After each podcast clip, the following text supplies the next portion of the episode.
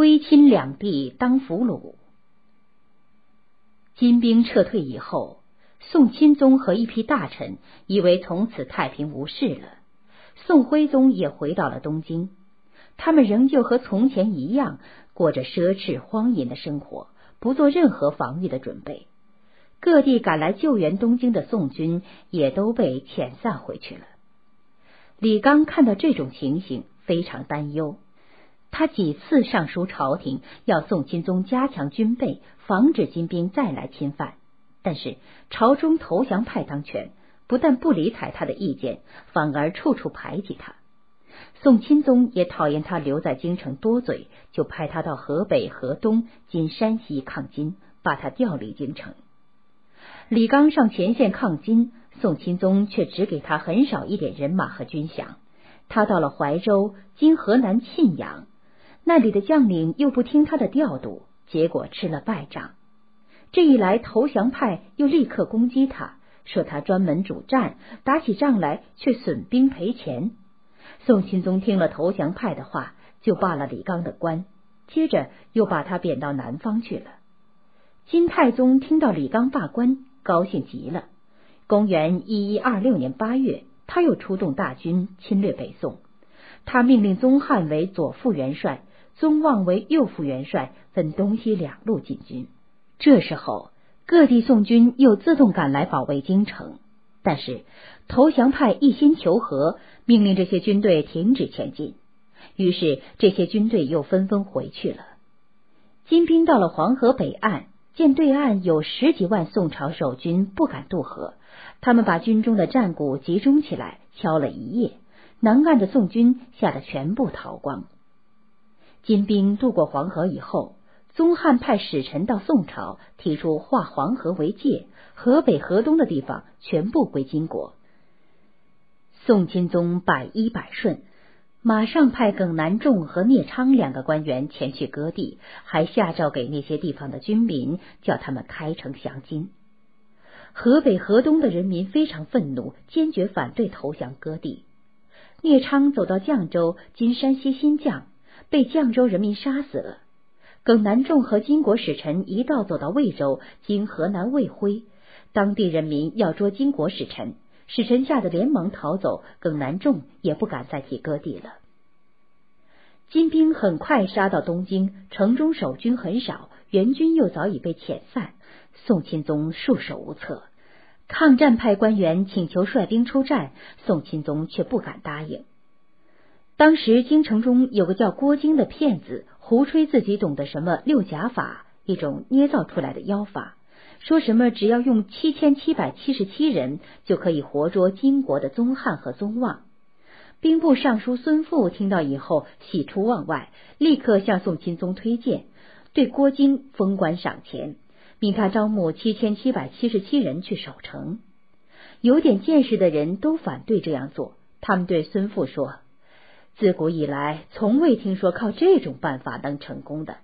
但孙富却深信不疑。金兵攻城很急，宋朝政府不断催郭京出兵，郭京装腔作势，推脱说：“不到危急的时刻，我是不出战的。”后来郭京实在无法再拖了，才派人出城作战。他自己坐在城楼上，假装做法，不许别人观看。哪知道他的军队和敌人一交锋就败下阵来，不少人跌到护城河里淹死了。宋军赶紧关闭城门，才把金兵挡在城外。郭京看到混不下去了，对守城宋将说：“金兵这样猖狂，我要亲自出城做法。”郭京跑下城楼，带领一批残兵败将，大开城门向南逃得踪影全无了。金兵乘机进攻，宋军来不及关闭城门，东京就这样失守了。城破后，宋军士兵和城中居民要求继续抵抗，并表示愿意保护皇帝突围。但宋钦宗既没有勇气抵抗，又怀疑这些人别有用心，不肯接受他们的要求。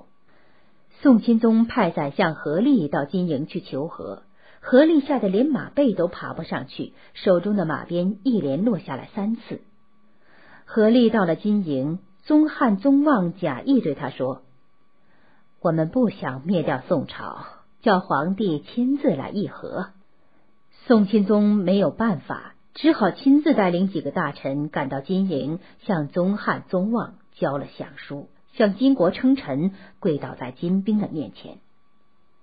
宋钦宗一送上降书，金人马上变了卦，提出要废除宋钦宗的帝号，另立一个宋朝的国君。